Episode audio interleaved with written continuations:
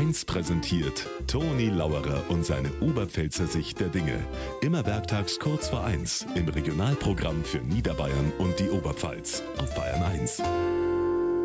Zurzeit sind noch Land auf, Land ab Feuerwehrjubiläen. Meistens feiern sie das 150-jährige Gründungsfest, weil um 1870 in Bayern die mehreren Feuerwehren gegründet worden sind. Und weil man das Ehrenamt unterstützen muss, war ich natürlich auch auf dem Fest. Und der Witzbold war scheinbar auch dort, weil auf dem Plakat ist angestanden, Bierpreis 8,40 Euro die Masse. Dann hat einer ganz dick mit schwarzem Filzstift dazu geschrieben, Gründungsmitglieder erhalten unbeschränkt Freibier.